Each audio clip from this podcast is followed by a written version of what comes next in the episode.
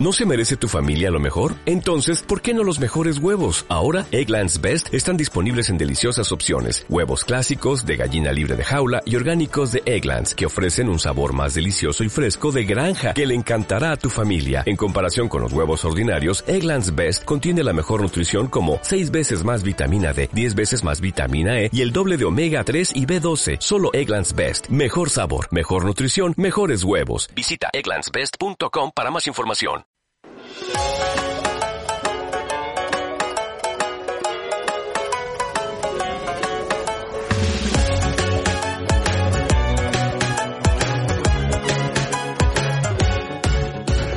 Japofan. Hola, muy buenas, ¿cómo estáis? Eh, bienvenido a la Japofan, eh, programa dedicado a todo el amante y fan de Japón. Pues eh, mi nombre es Eri-chan y os, asco- o- o- os acompañaré con Daniel San y Samurai Mediterráneo. Marcelo Japón, hola Marcelo. Muy buena. ¿Qué tal? Y el friki de manga Alex Kun, Jaume Struck del Proyecto Japan y Alfonso Martínez de Gaikan. Y como año nuevo, pues sección nueva eh, con Joan Piquer, que nos hablará del Reiki japonés tradicional. Bueno, como ya sabéis, Japón es un país precioso, fascinante por su cultura, mezcla de modernismo, la tradición y, y un montón de cosas, ¿no? Japón engancha. Eh, bueno, Daniel San, eh, ¿qué tema tenemos hoy? Pues mira, hoy vamos en tecnología, sabremos lo que es Smooth, creación, recreación. Vale. Luego continuaremos con la entrevista de Tomiko Tanaka, que es Sí. catadora de aceite de oliva y CEO de Creo, Crea Pasión. ¿Sí?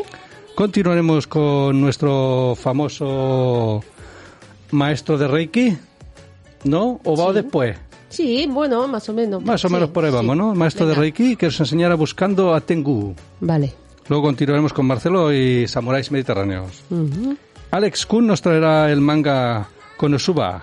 Muy ¿Lo he dicho bien. bien, Konosuba? Sí, Konosuba. Y luego, claro, como siempre, Alfonso nos traerá sus curiosidades en el Shinkansen, nos dirá lo que es el Sí. Shinkansen, curiosidades de Shinkansen. Y en viajes Jaume nos llevará a sitios chulos para Instagram. Perfecto, venga, ¿Eh? vamos a comenzar.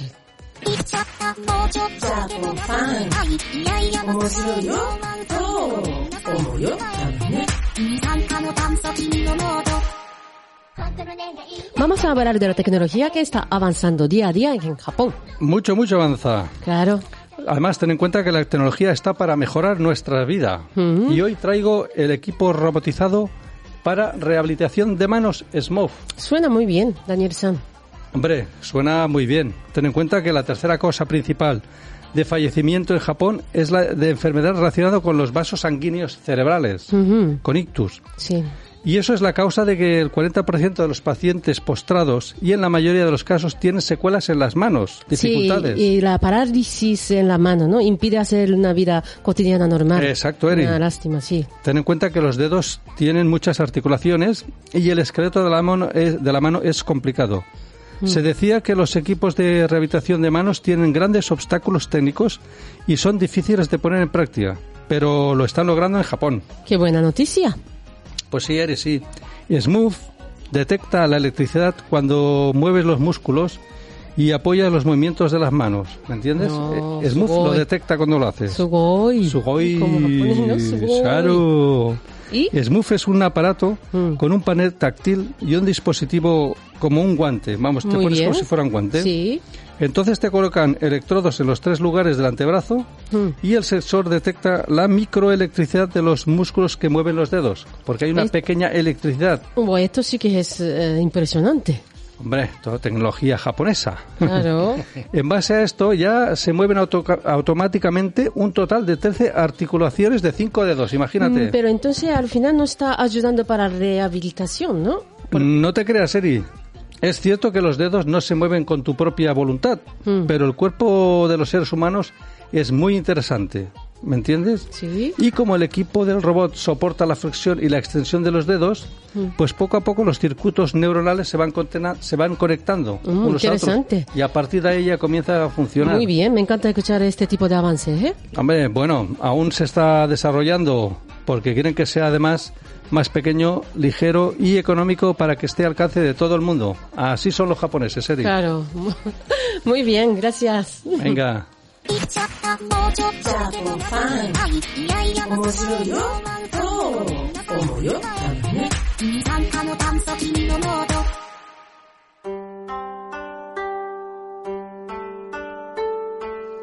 Vamos a continuar con la entrevista. Eh, hoy vamos a entrevistar a Tomiko Tanaka, eh, creadora de la web eh, Crea Pasión, experta, asesora y catadora de aceite de oliva. También jurado en con, concurso internacional de aceite de oliva Virgen Extra asesora especializada en las relaciones comerciales e institucionales España y Japón. Creo que tenemos ya aquí la conexión. Hola, Tomiko-san. Hola, Tomiko. Hola, Tomiko. Konnichiwa. Hola. Konnichiwa, Tomiko. Bienvenida a Japofan. Aquí estamos con Marcelo y Daniel. Pues muy bien. Muy bien, Tomiko. Mira, para empezar, eh, ¿podrías explicarnos por qué viniste a España y esa pasión que sientes por el aceite de oliva? Bueno, y, y bueno, y también eh, a muchos eh, japoneses eh, vienen a España a jugar al fútbol, ¿no? A estudiar flamenco o a, o a Gaudí, ¿no? O sea, por eso, ¿no? Pues, ¿Cómo es que a ti te dio por ser experta en catadora de aceite de oliva virgen? Vamos a ver. Bueno, yo soy una, una, una que no, no haya venido a, por el flamenco, ¿no? Una expedición, digamos. Y sí. bueno, yo estaba trabajando en Japón y estaba muy, muy estresada eh, con el trabajo, también, también la sociedad japonesa. Yo era muy jo más joven que ahora, obviamente. Uh -huh. y, y, entonces decidí a, a, a terminar dejar mi trabajo y, y me fui de, de, vacaciones, ¿no? Y uno de, de los sitios destinados eh, fue, fue España. Uh -huh. y, y, así para relajarme, ¿sabes? y, y, eso, eh, antes, de venir, antes de llegar a España, yo estuve en, en Argentina un mes. Uh -huh. Y después vine directamente a, a Sevilla y aquel, yo, vivía, bueno, eh, durante 15 años en Sevilla y ahora ya llevo aquí en, en Madrid. Uh -huh. Y en, para, sí, para empezar, el, el, bueno, principio sí estaba estudiando, ¿no? Y luego eh, español, claro. Y luego, eh, como veía mucha posibilidad de, de mercado, como a mí me parecía muy, muy virgen, no estaba desarrollado.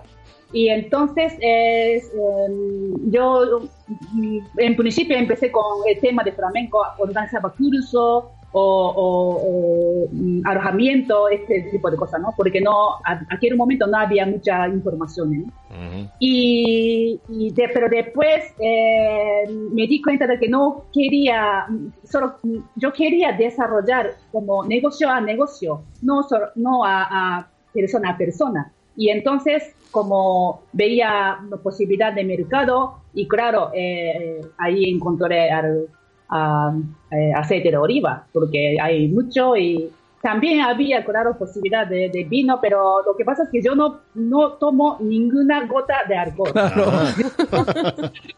Con lo cual, si no, si no te gusta, ¿y para qué te dedicas? ¿no? Y, claro, y, aceite, aceite. Ya, Qué rico el aceite, qué rico. A, sí, empecé a bajar mucha información eh, de, sobre importadores, productores uh -huh. y, y, mandé eh, eh, cartas de presentación a muchos, ¿no?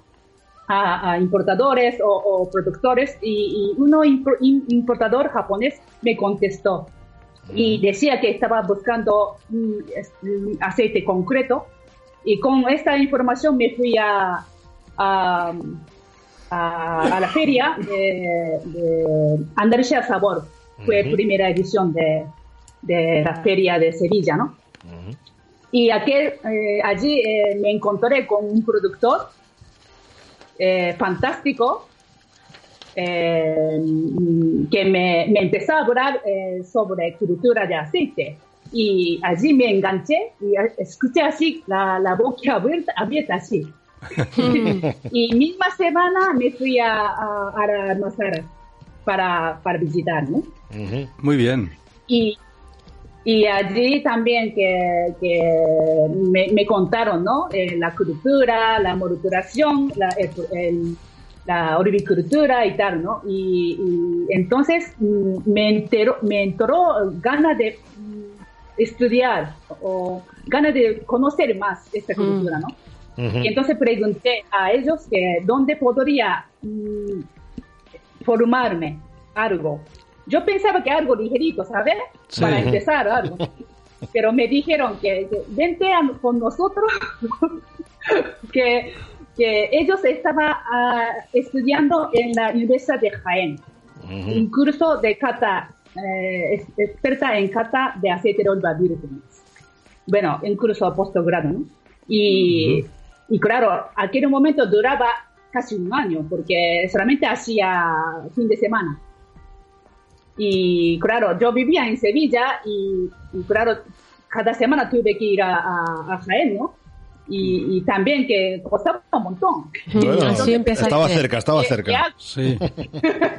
sí, sí, relativamente cerca. Claro. Y, entonces, sí. Eh, que no sé qué, no sé qué, qué hago, qué hago, pero me, me apunté. Y entonces, claro, desde entonces como me he enganchado y, y, me, me, dijeron la, la, gente del sector que bienvenida secta de, de aceite de La secta, muy bien. Muy bien.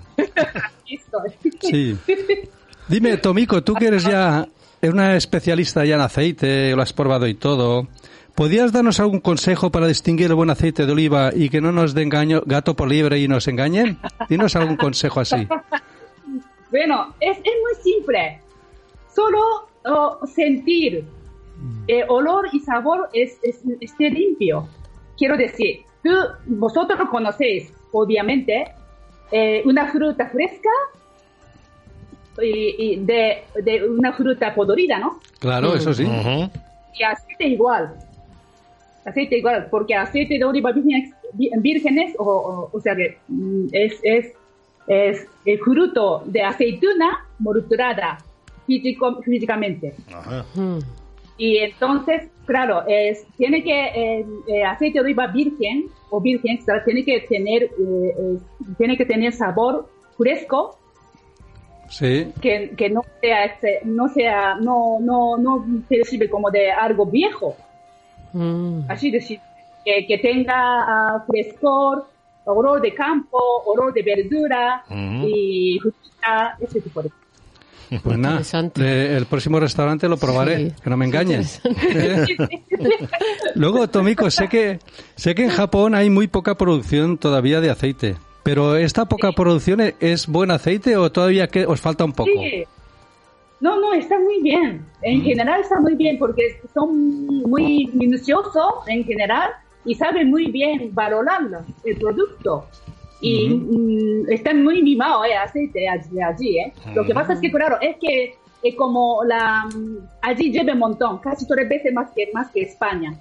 Entonces, tiene que elegir variedad que pueda aguantar a, este, claro. eh, clima, ¿no? El clima, claro. Y, sí, pero bueno, el aceite en sí, sí, sí, está muy, muy bien, muy bien. Me, me, me gusta mucho. Bueno, bueno, pues habrá que probarlo, ¿eh? El aceite de Japón. Pues sí, Japón, sí, muy, claro. muy caro, ¿eh? Claro. claro, eso es lo que tiene Japón, que es muy caro. bueno. Muy caro, porque estamos todo a mano, ¿sabes? Y, Perfecto. que, muy mimado. claro, sí, sí, como todo, ¿no? Hace tiempo que creaste tu empresa, ¿no? Y Web Crea Pasión. Coméntanos brevemente en qué se centra principalmente tu empresa. Ahora mismo mm, mm, me, centro en, asesoramiento, obviamente, de, aceite, de la calidad de aceite de oliva para, para, Japón, ¿no? Y también el mm, asesoramiento de, bueno, asesoramiento de, de, de también de aceite de, oliva, ¿no? Lo que pasa es que yo no soy todavía especialista en, en cultivo, aunque este verano haya hecho un curso de cinco semanas de horticultura, ¿no? Y entonces yo siempre contacto con alguien, eh, alguien eh, eh, agrónomo. Sí. Y, pregunto, ¿sabes? Y, mm, como de intermediación de, la comunicación técnica entre ellos. Y eso también lo hago. Muy bien. Nada, cuando vayas a Japón tienes que plantar un olivo ya, ¿eh? sí, sí, sí, que, muchas veces, ¿sabes? Me invita a, a plantar, pero lo que pasa es que eh, hasta ahora no he tenido nada, pero sí que me gustaría. Bueno, bonsáis también de olivo, ¿no? También se podrían, ¿eh? Claro, un bonsai. claro, claro, eso tiene que haber mucho, ¿sí? Sí, están de moda, están de moda. Claro. bueno, Tomico, y ya para finalizar, que no tenemos muy poquito tiempo, ¿tienes en preparación algún nuevo proyecto relacionado con aceite o otro producto? Bueno, de aceite sí. Bueno, eh, como aquí en España, sobre, todo Andalucía, hay muchos centros, institutos especializados, ¿no? Mm. De, de investigación de, de horticultura, de, de, o sea, de elaboración, o también de, de salud. Claro. Y entonces, y, claro, toda, pero mm, estas informaciones, estas investigaciones, aunque eh, eh, hoy en día hace mucho eh, em, información, ¿no? afuera, o sea, de los alumnos que vienen a a formarse allí al centro, como yo, ¿no? Sí. Y, pero siempre se queda en, en, España. Ajá. Nunca sale, o sea, casi nunca sale el, país donde habla español. Claro, se queda, se queda aquí, dijéramos. Se queda aquí. Es una pena, ¿no? Porque investigación muy profundizada, muy buena y claro, eso que, que, quiero difundir a, afuera, ¿no? Ah, y también España hay que aprender muchas cosas, por ejemplo, el marketing. Yo creo que falta poco de marketing aquí. Falta un poco. sabe, mucho, en cultivar, eh, eh, elaborar aceite. Yo estoy hablando de café de aceite. Muy bien. Pero no, todavía no llega a vender bien como italiano. Claro.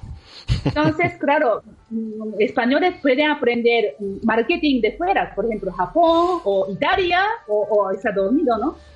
O sea que yo quiero mm, hacer, eh, crear una plataforma donde da curso o formación internacionalmente.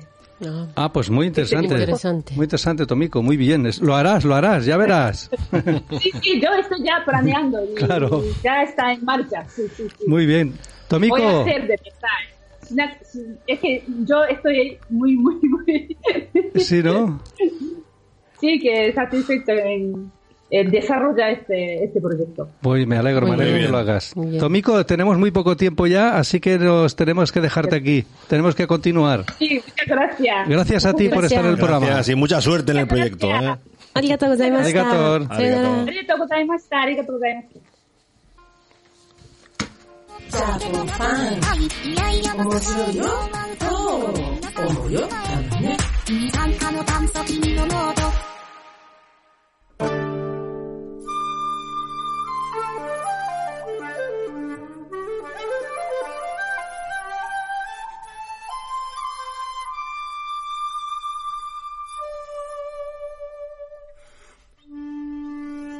Ahora de nuevo comenzamos ahora la sección Samurai Mediterráneo con nuestro samurai colaborador Marcelo Japón. ¿Qué tal, Marcelo? Pues muy bien, Eri Daniel, encantado nuevamente de estar con vosotros, ¿eh? Igualmente, Marcelo. ¿Y qué vas a contarnos hoy? Pues hoy vamos a entrevistar a un verdadero samurái mediterráneo, ¿no? Se trata de José Antonio Cabello, un brillante profesional que lleva muchos años dirigiendo una importante compañía japonesa en España y es un apasionado de Japón y su cultura.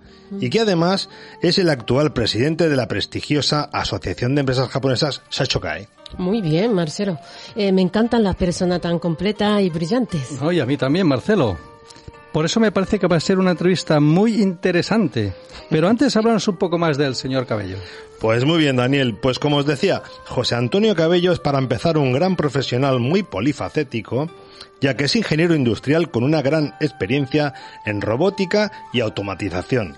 Y además tiene un MBA y es un gran experto en marketing y ventas. Un impresionante currículum que le ha llevado a dirigir desde el año 2008 en España la relevante y avanzada empresa japonesa Onrom Electronics. Muy buena carrera profesional.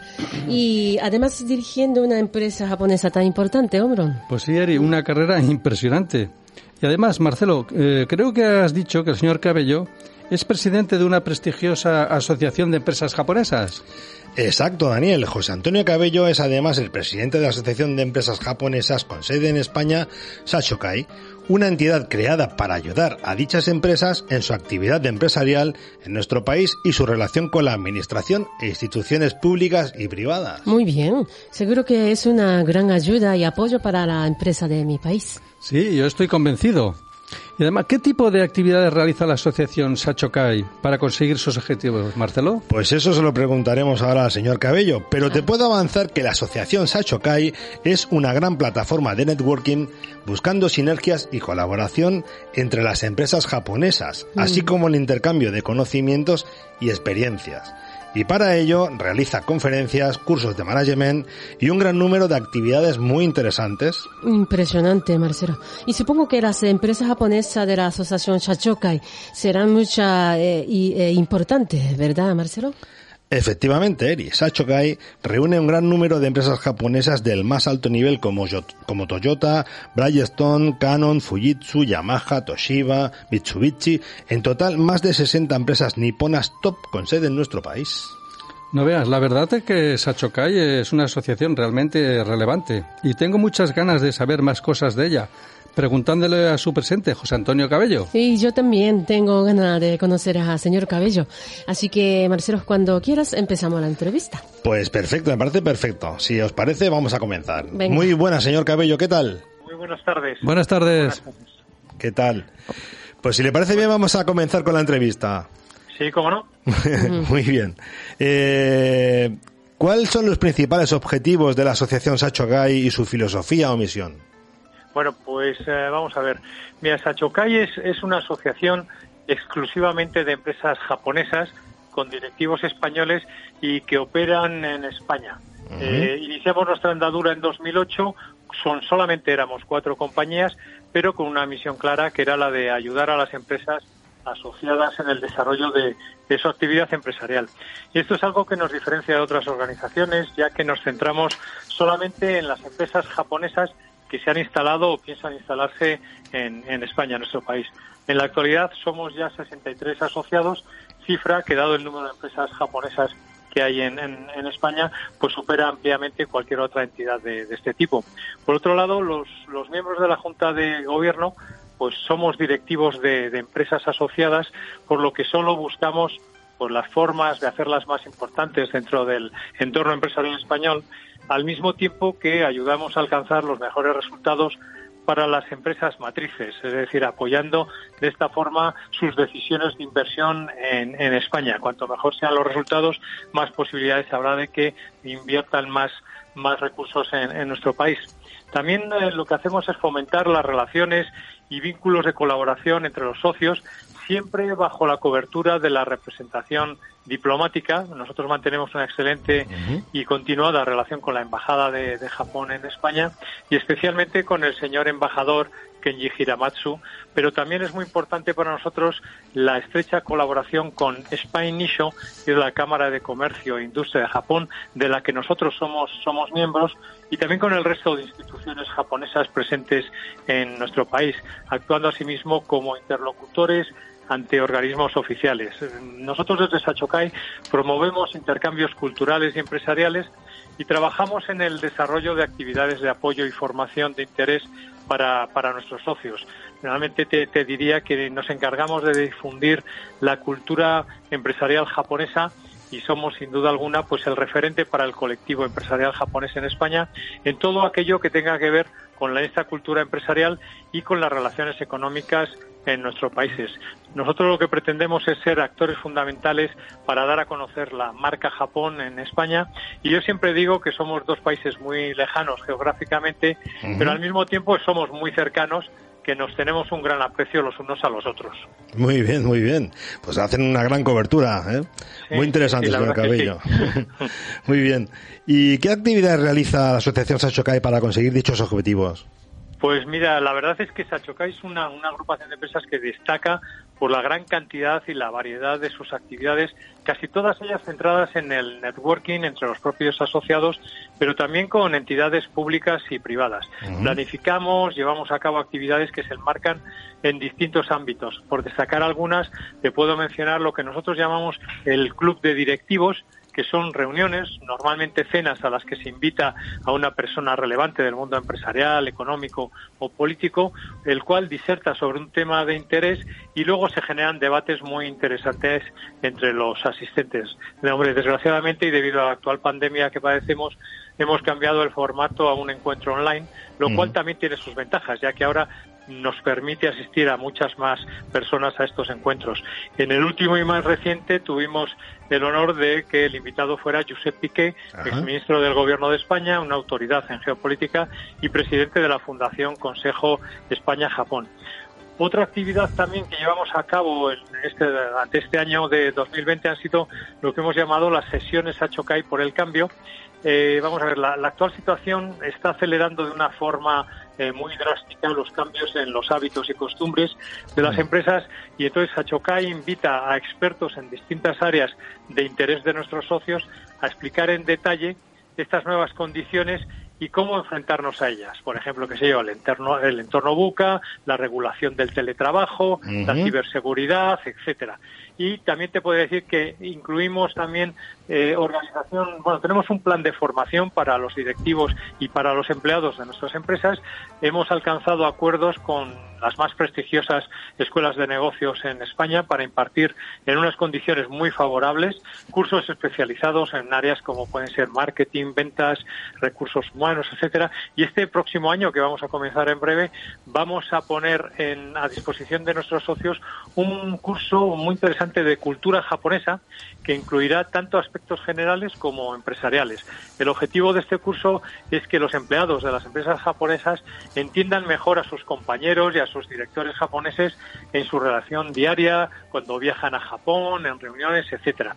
Y finalmente, pues la verdad es que eh, me gustaría recalcar que también debido a la pandemia, otro, otro punto importante es que hemos formado equipos de diversas disciplinas, por ejemplo, recursos humanos, compliance, marketing, que lo que hacen es analizar los problemas comunes de nuestras organizaciones y dar una respuesta homogénea. De esta forma, pues las empresas más pequeñas se pueden aprovechar del conocimiento de profesionales muy especializados que trabajan para compañías mucho más grandes y con más recursos y buscamos sinergias de las que nos favorezcamos absolutamente todos. Por ejemplo, el grupo de recursos humanos al principio de la pandemia se unió y, bueno, pues generó unas eh, economías de escala en la compra de, los productos que eran tan escasos entonces como mascarillas, geles, etcétera, para saber dónde ir a comprarlas y tener un mayor poder de, compra al ser muchos más. También compartimos todos los protocolos que se nos exigía a todas las empresas de actuación anti-COVID eh, para, para aprender unos de otros. Y bueno, no, no me gustaría finalizar sin mencionar todas las actividades continuas que llevamos a cabo en la actualización de nuestra página web y de nuestro perfil de LinkedIn, en donde continuamente incluimos pues, noticias de nuestras empresas y hechos relevantes relacionados con el mundo económico y empresarial japonés. Por cierto, que el crecimiento de, de seguidores que tenemos en LinkedIn, la verdad es que es espectacular. Bueno, pues nos hacemos cargo, ¿eh? es una gran cobertura, una serie de actividades. Muy activos, somos muy Sí, sí, sí, ya, lo vemos. Muy, muy bien, muy interesante, perfecto, señor Cabello. Otra pregunta, usted que conoce bien a las empresas japonesas y sus cargos directivos, ¿no? ¿Qué es lo que más les gusta de la cultura empresarial japonesa y de su forma de gestionar? ¿Y cuáles de estas virtudes son aplicables a las empresas españolas? Bien, pues mira, yo sí tuviera ahora que establecer un orden de prioridades, yo comenzaría por la calidad de los productos japoneses. Siempre la, he valorado muchísimo. Hay conceptos que, como son cero errores y Kaizen, mejora continua, que tienen su origen en Japón y que luego se han extendido por todo el mundo.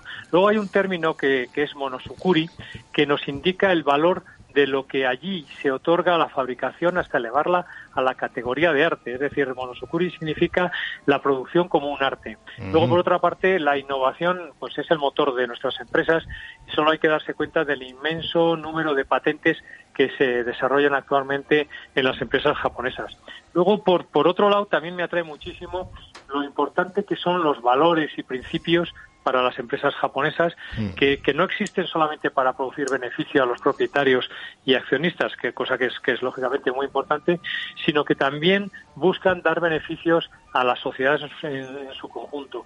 Este apego a los valores y principios se mantiene, además, a pesar de la internacionalización. Por ejemplo, en mi empresa, en Onron, todos los empleados llevamos con nosotros en nuestra cartera una tarjeta con los principios y valores para tenerlos siempre presentes. Qué bueno. Y también sí, es curioso. Y por otra parte, eh, y como consecuencia de lo anterior, que, querría mencionar que nuestras empresas muestran una preocupación muy grande por los problemas que enfrenta el planeta. Estoy hablando de superpoblación, de falta de recursos naturales, cambio climático, envejecimiento de la población, que por cierto es un problema especialmente grave en España y Japón. Y bueno, pues tratan de dar soluciones a esos problemas que, tenemos. También hay un dato muy interesante y característico de los japoneses, de las empresas japonesas, y es su longevidad. Gran mm. parte de las más importantes nacieron pues, en el periodo Meiji y en los años 20 y 30 del siglo XX. Mm. Y aquí siguen cada vez más potentes e innovadoras a pesar de, sus años. podría seguir durante mucho tiempo, pero para abreviar también me gustaría mencionar la, la obsesión por la precisión, la visión a largo plazo y la búsqueda constante de, la excelencia. Y en otro entorno, digamos, a lo mejor más intangible, hablaría del sentido de pertenencia de los empleados, el respeto a las personas, etcétera. Eh, y vamos, yo lo que pienso es que la homogeneidad cultural del país, de Japón, es la raíz de esa homogeneidad de los factores culturales de las empresas japonesas, por muy, muy diversas que sean. Y en cuanto a lo que me preguntabas de la aplicación en las empresas españolas, yo bueno, pues me atrevería a decir que los españoles valoramos mucho las prácticas empresariales japonesas y que a nuestro modo, a nuestro modo, muchas de ellas las implementamos aquí simplemente porque son excelentes. Sin embargo, eh, tengo que decirte que yo pienso que no todas las prácticas japonesas se pueden implantar en empresas no, no japonesas. Y ya para finalizar, me gustaría hacer una mención especial a un, a un concepto que es la perseverancia, virtud también muy japonesa, y que, por ejemplo, el fundador de, de, la empresa en la que yo trabajo, en la que yo pertenezco, el señor Kazuma Tateishi, resumió de una forma que traduciéndola diría, primero inténtalo, nunca digas no puedo, inténtalo otra vez y encuentra el modo de hacerlo. Es decir, siempre se está buscando la excelencia y, sí, eh, y no, no el, rendirse pronto, sino el perseverar. Eso es un hábito, ¿eh? sí, sí, sí, es verdad, sí. muy bien, muy bien.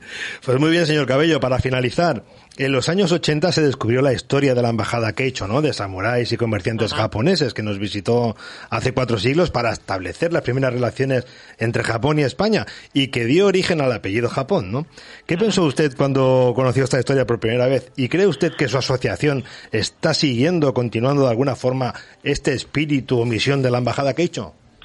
Pues mira, yo la verdad es que tengo que admitir que personalmente yo no conocía esta historia de la embajada que he hecho hasta poco antes del 400 aniversario. La verdad es que me, sorprendió muchísimo la hazaña de llegar hasta nuestro país desde Japón, pasando por Centroamérica y el Caribe en aquellos años, ¿no? Sí. Y también que aún perduren los apellidos Japón en los descendientes de, aquellos viajeros. Es, es, impresionante, ¿no? Desde Sachokai lo, lo que sí que es cierto es que tratamos de impregnarnos de ese espíritu de la embajada y tender puentes de entendimiento y colaboración con los viajeros actuales, que para mí son las empresas japonesas y el pueblo español y sus autoridades, para facilitar al máximo su llegada eh, a nivel de inversiones y la integración de las personas.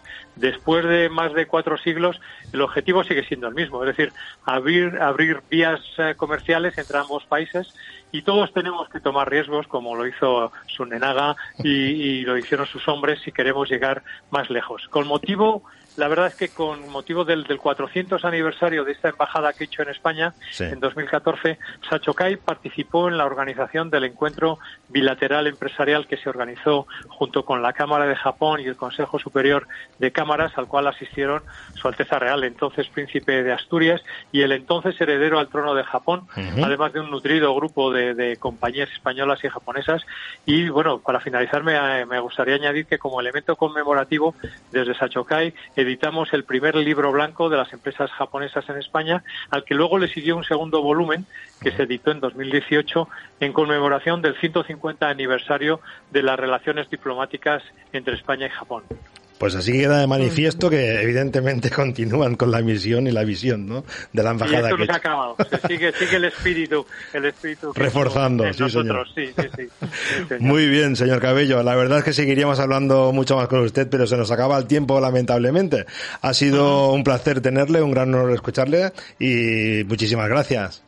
Gracias a vosotros y, bueno, a vuestra disposición para lo que podamos echar una mano en el desarrollo, como decía antes, de la marca Japón. Muy bien, muchísimas gracias. Muchas gracias. Un saludo. Bueno, eh, Marcelo, eh, solo me queda despedirme de ti hasta la semana que viene, ¿no? Pues sí, sí. Ah, eh, lamentablemente me tuve que marchar. un saludo a Samurai para todos. Saludos, Samurai.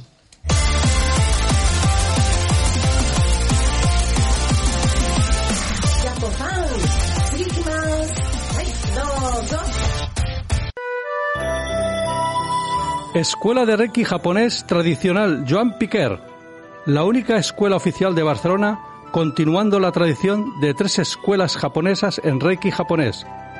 Cursos presenciales y online. También sesiones privadas de Reiki para equilibrar tu cuerpo y mente. Viaje a Japón del 31 de julio al 9 de agosto para aprender Reiki y descubrir el Japón espiritual. Más información en joanpiquer.es.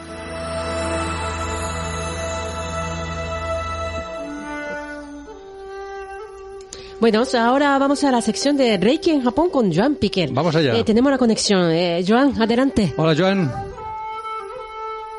Cuando nos adentramos en las montañas del Kuramayama, muy cerca de Kioto, llama la atención una gran cara que podemos encontrar llegados a la estación de esta zona, donde vemos a un personaje que tiene la nariz muy larga y la piel de color rojo.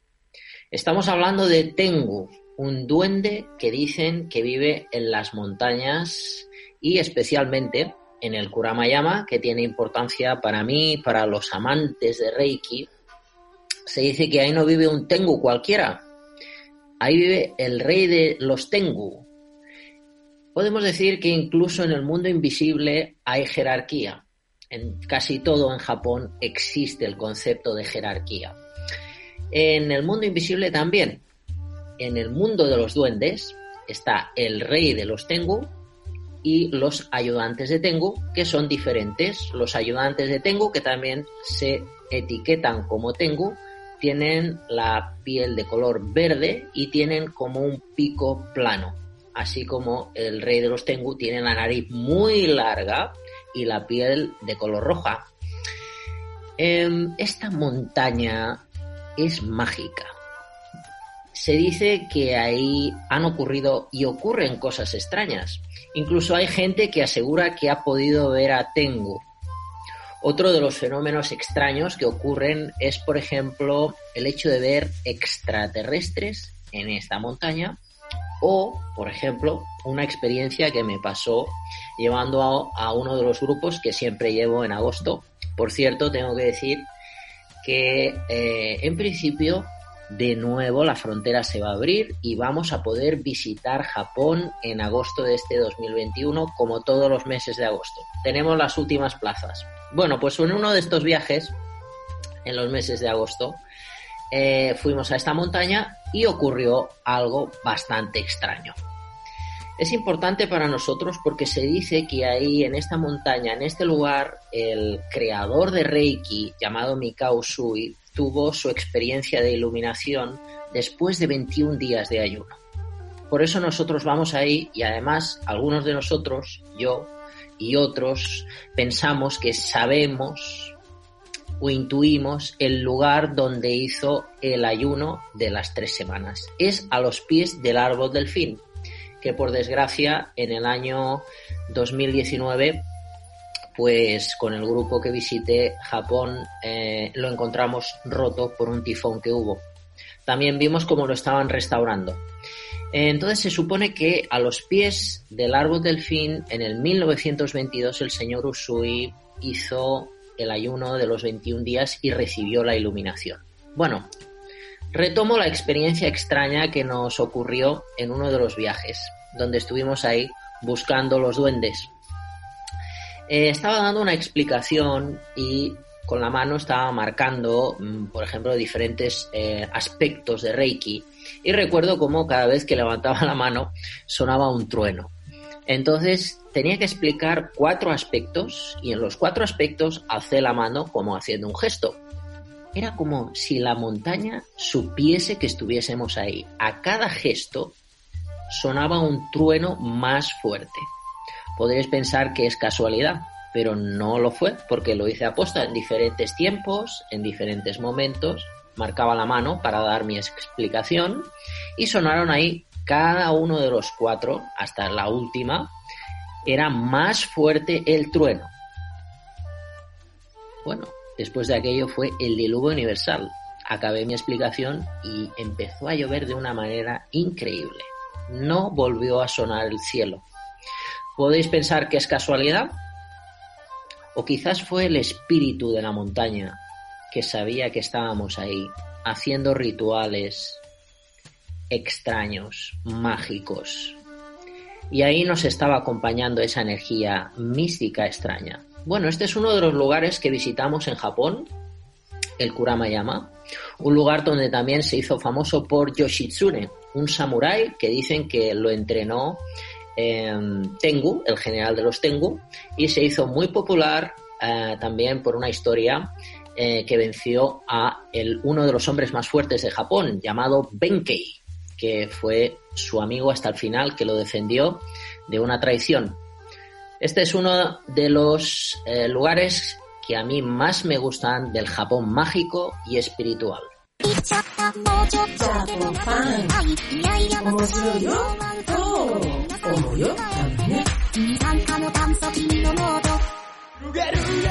Bueno, ahora vamos a hablar de manga un ratillo con Alex Kun. Hola Alex, ¿qué tal?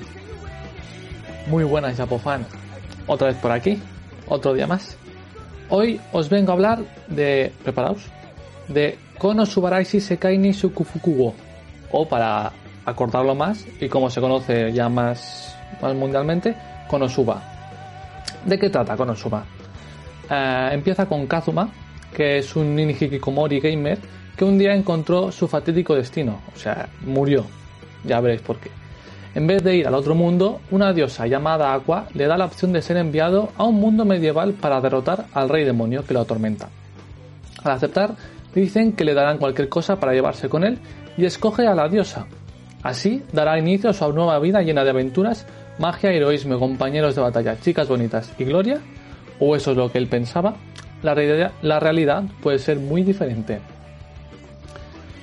este anime nació de una novela ligera, eh, siendo su creador Natsume Akatsuki el que empezó a escribir esta serie en una web novel, que es una página donde aficionados escriben sus propias novelas, donde fue publicada en el Shiosetsu. Más adelante sacaría la novela ligera que todos conocemos con las ilustraciones barra dibujos de Kurone Mishima, tiene un manga eh, que más adelante creó eh, adaptando la, novela. Por ahora solo tiene 5 volúmenes, así que no está toda la serie completa en manga.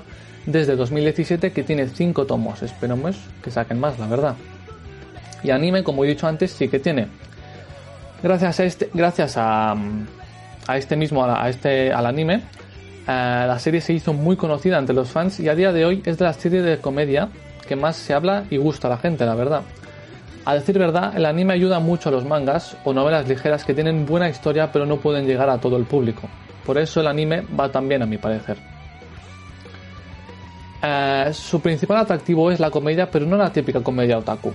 Se agradece de todas las formas posibles el no usar los clichés más gastados de un anime hecho y comedia, como las caídas y encontrar desnuda a la chica.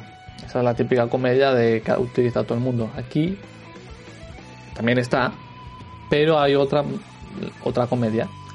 Aquí podemos encontrar escenas y un guion que se sale de los estándares comunes que parecían invadir este medio, demostrando que todavía se puede tener variedad sobre la comedia. Estas situaciones tan distintas a, lo ya visto le da un aire fresco que no, se siente para nada forzado. Konosuba tiene, tiene buena comedia porque intenta salirse de lo convencional y lo logra la mayor parte del tiempo. Aun siendo ridículo en ocasiones, sigue haciendo un excelente trabajo brindando risas. Hablemos de los personajes, porque los, personajes, eh, obviamente los chistes no funcionarían si no hubieran buenos personajes y aquí en este, este, este anime no es la excepción. Empecemos con el protagonista que es Kazuma. No es ningún princeso, ni un emodioso, ningún príncipe, ni nada. Eh, no persigue ningún sueño infantil y no tiene problemas con no ser un ejemplo a seguir se distancia bastante del estereotipo de personaje sin personalidad, mostrándonos a alguien que actúa racionalmente sin perder su gracia. De hecho, gran parte de la comedia proviene de él. Hablemos sobre Aqua, la diosa, quien es un entretenido dolor de cabeza para Kazuma. Es un personaje bastante egoísta, loca y tacaña, dándonos a alguien que no se siente repetida. Sus mejores momentos serán al poner su actitud chocando con las demás. Megumin una archimaga con un descontrolado gusto por la magia explosiva. Ella solo hace magia explosiva, solo la verás haciendo explosiones, la cual solo puede ser una vez al día. Ella es la Loli del equipo. Puede que no tenga tantos momentos graciosos como los demás, no obstante, gana su lugar entre los fans por su diseño adorable y en la forma que expresa su amor por las explosiones. Y por último, la tercera chica es Darkness.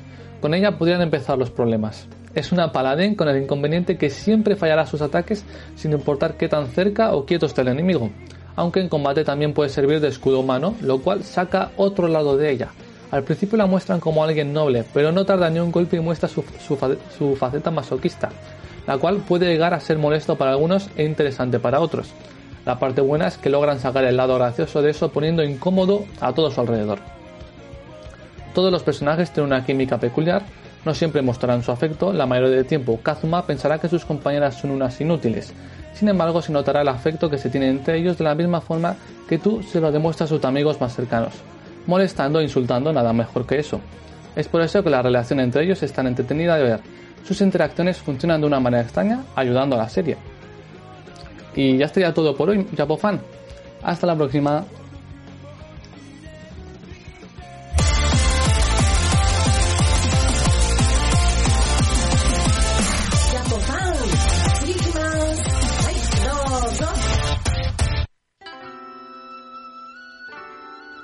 Bueno, ya estamos aquí eh, con Jaume Struck de Proyecto Japan. Hola, Jaume. Muy ¿Qué tal? Y Alfonso Martínez de, de Hola, ¿cómo estáis? ya estamos, ya estamos reunidos. Ya hemos llegado. Eh, bueno, hoy por lo visto hay un pequeño cambio, algo. ¿Cómo va eso? Sí, ¿no? Habéis hecho algo ahí estamos cansados ya de hacer la misma sección una semana y ah, otra. Y Alfonso me dijo, ¿nos cambiamos las secciones? Y dije, pues vale. Sí, sí, nos gusta innovar y hemos dicho, venga, va, vamos aquí a hacer un swap, como hay buena relación y buen rollo y nos habéis, nos habéis dejado, así que vamos a... Hoy yo no hablo de viajes, eh, me escaqueo ah. y él se encarga, así que voy, voy a hablar de curiosidades si os apetece. Sí, venga. Venga, vamos a ello, vamos a cambiar de aires. Yo en mi caso, Shinkansen, tren de alta velocidad. Comentaba en su día el amigo Daniel, ¿no? Que no había viajado en Shinkansen, lo tenemos pendiente. Ahí, ahí. Pero voy a comentar eh, curiosidades en el tren bala, que Eri y Jauma también han viajado como yo y, Daniel hará un poco un, un, ejercicio de imaginación y todos los oyentes también lo pido un poco. Vamos a sentarnos en el tren de alta velocidad nipón y vamos a ver unas cuantas curiosidades bastantes que nos podemos encontrar allí.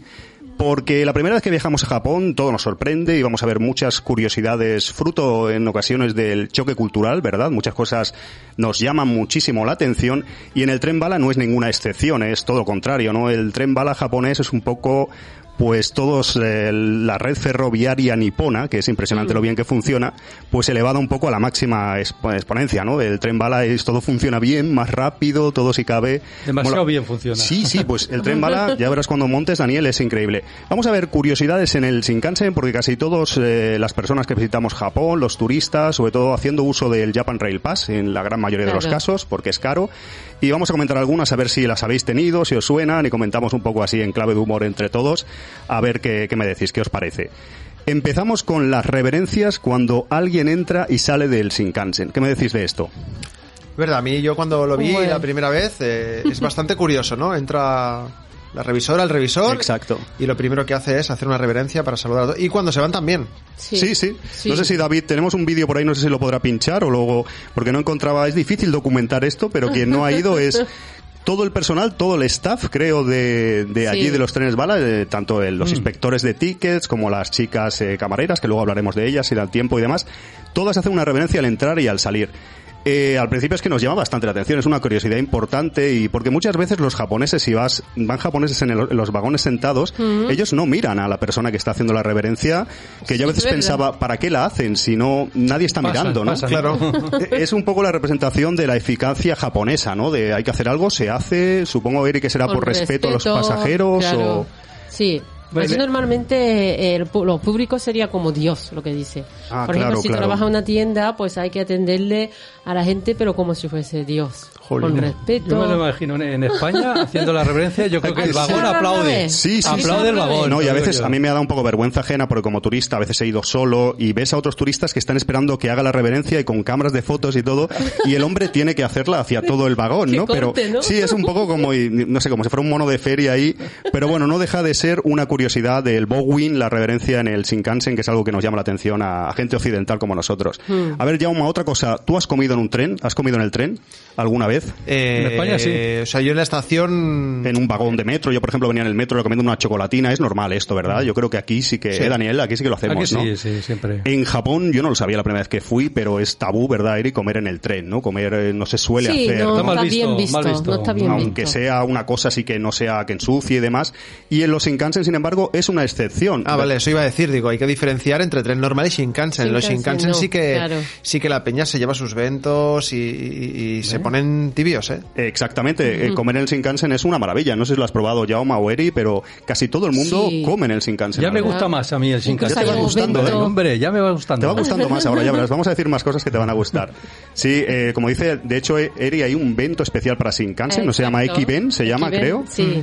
Que lo venden muchísimo en todas las estaciones, antes de coger el tren y tal. Es, mm, es realmente caro y es una cosa muy popular porque gran parte de los japoneses compran este, este evento. Y bueno, luego aparte una cervecita allí, un pica pica, porque hay, o la gente ya normalmente lleva algo ya antes de coger el tren para comer y beber un té, una cerveza, lo que como sea. si fuera ir a un picnic, ¿no? Exacto, exacto. Y llama mucho la atención eso, ¿no? La comodidad y todo el mundo comiendo, no aquí como en España, otros países que bueno, quien está comiendo es un poco más de aquella manera. Allí no, allí sin molestar a nadie, cada uno con su sitio, su bandejita, su asiento reclinado. Y es una curiosidad importante del Shinkansen que no, no debemos dejar pasar. De hecho, ir picando, ¿no? De la bandeja si te dejan. sí, sí. De hecho, lo que me fijé es que no solo los venden en lo que es en los vestíbulos de las estaciones, sino en los propios andenes. Sí, en los kiosques eh, pequeños. Tienen kiosquitos, eh, pues eso, pues para comprarte pues tu, tu bebida, tu Sí, sí, es increíble la cantidad de cosas que, venden, lo que dices, en todas las inmediaciones del Shinkansen. Hay un montón de mm. tiendas de todo tipo, de regalos, de souvenirs, de comida. Es increíble. Otra cosa muy curiosa, eh, los limpiadores eh, del Shinkansen ultra rápidos, ultra eficientes, es una cosa que la primera vez nos llama mucho la atención. Otra curiosidad de los trenes balas japoneses son los limpiadores. Creo que le llaman el milagro de los siete minutos, lo habréis visto alguna vez, ¿no? Sí, eso A mí no me suena eso, ¿eh? No, no lo has visto, es una pasada, Jauma. Sí, es, creo que es, Eri, cuando acaba una línea por ejemplo, si viene de Osaka a Tokio ya el, el, Shinkansen no va a pasar de Tokio, va a regresar a Osaka, entonces el resto de pasajeros están esperando para incorporarse. Entonces en siete minutos limpian el tren, pero es una brigada, o sea, todos uniformados, eh, ríete aquí de, bueno, que te ves a veces limpiadores un poco más tranquilos, ahí con parsimonia, allí no, allí todo el mundo es, eh, lo tienes que ver, algún, hay muchos vídeos, de hecho, y es una cosa muy interesante, ¿no? Van súper rápido y es una cosa que llama mucho la atención. Estamos acostumbrados a la limpieza japonesa, pero en el Shinkansen es velocísima. Están organizados, vamos. Una pasada, una pasada. Vamos a ir a seguir avanzando porque nos va cambiando el tiempo, ¿verdad? Silencio, vamos acabando ya si quieres, si no hay problema. No, ¿eh? sí puedes decir... Silencio sepulcral. Silencio, voy a hacer yo pronto silencio y es en el Shinkansen hay un silencio extremo, ¿verdad? Ya decimos que es un poco, los trenes balas son como los trenes nipones, eh, pues a, a lo grande, ¿no? Y en este caso, si en un tren normal, un medio de transporte, hay silencio, en el Shinkansen es bestial. Nada, no se oye nada, Nada, nada, Daniel. De hecho, un año yo, el primero o segundo año, una vez comprando el billete, porque normalmente nos metemos los usuarios de Japan Rail Pass en vagones así que estén libres, ¿no? De, y entonces, una vez comprando, hay un, un vagón especial que es el vagón del silencio. Mm. En fin, hay un montón de curiosidades del Shinkansen que otro día podríamos seguir y, y, tenéis que visitarlo, tenéis que coger Shinkansen y ver esas curiosidades allí en directo. El silencio no me ha gustado mucho, ¿eh? no, bueno. Tantas horas, si te coge un apretón, ¿cómo lo haces? Si hay ruido, disimulas, pero... O toses, toses. O, tiras algo al suelo para disimular. Bueno, y tirar, ahora... Tirar, seguro. Entonces ahora vamos a hablar de viaje, sería Jaume, ¿no? Efectivamente, efectivamente. ¿De a dónde vamos hoy? Vamos a, vamos a varios sitios. Os, voy a llevar a 10 sitios chulos de Japón que podéis ir si queréis hacer fotos en Instagram para que ah. la gente le dé like. Hmm. ¿eh? y digan, ¿no? ¿qué foto más bonita hace esta persona? Claro, está en Japón, mira qué bonita. Vale, entonces eh, vamos a empezar en el templo Sensoji en Asakusa, ¿vale? Este, vais a decir, este es muy típico, ¿no? Pero a ver, es un templo y una zona muy bonita, tiene muchas tiendas de souvenirs y bueno, pues hay muchas cosas que puedes fotografiar. Eh, pero suele estar muy lleno de gente. Entonces, si nos esperamos a, a que se vaya la gente, ya porque ha cerrado el templo y demás, nos podemos hacer una foto muy chula como esta que estamos viendo aquí. Eh, pues debajo de la, del farolillo gigante. estás solo ahí, ¿eh? Claro, con todas las tiendas cerradas es difícil. Creo, creo, que hay una otra personilla al fondo, pero, pero sí. ¿Vale? Eh, sin, gente, es más difícil en Japón. Sí, yo cuando fui sin gente era muy de noche, entonces la foto no me quedó bien, entonces por eso he cogido esta, pero casi todas las fotos que vamos a poner las he hecho yo en los viajes, son, son sitios que yo he estado. Siguiente, en el castillo de Hiroshima. De acuerdo, Hiroshima es una ciudad muy chula, tiene zonas preciosas. Yo la verdad es que fue uno, un descubrimiento cuando, mm. cuando la visité.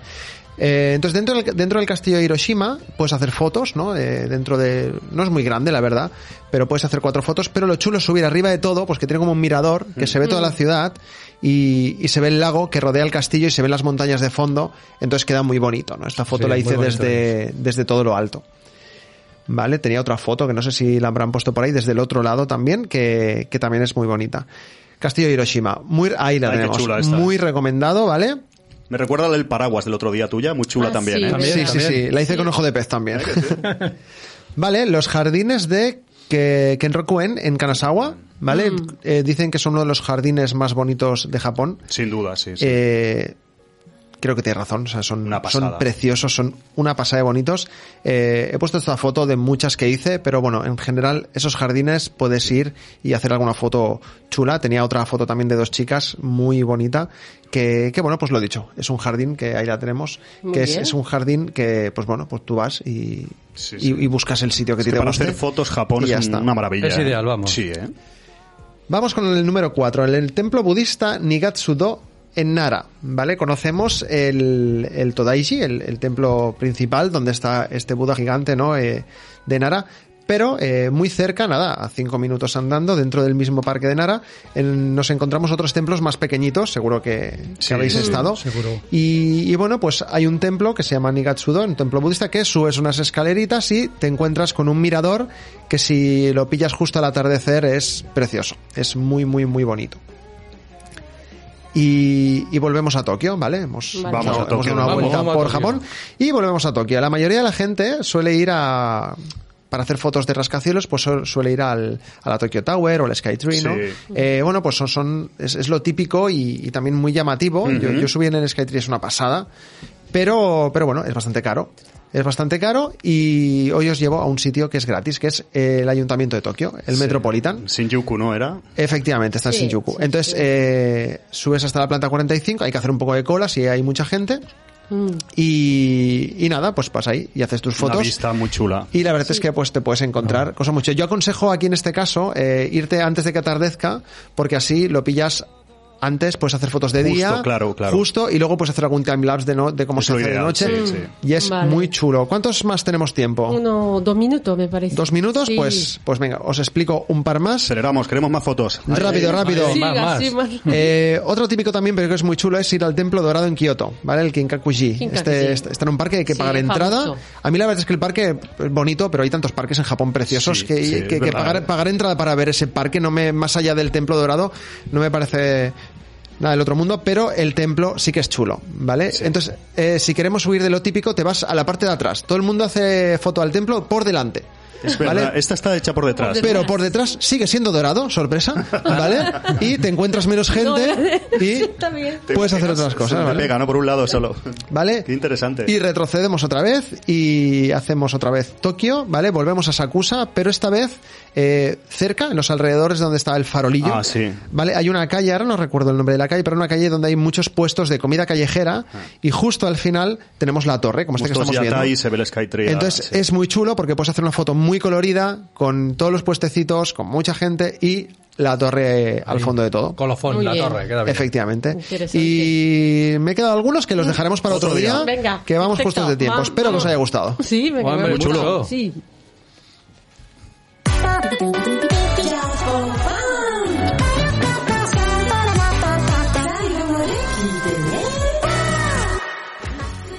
Y hasta aquí ya por fan. Así que recordad que estaremos con todos vosotros la próxima semana en Cultura FM. Y si queréis consultar o enviarnos algo, pues aquí tenemos nuestro WhatsApp 675 39 27 32 o también Line que tenemos que es fan o ahora correo electrónico gmail.com Así que nada, hasta la semana que viene ya fan. Matane, bye bye. Matane.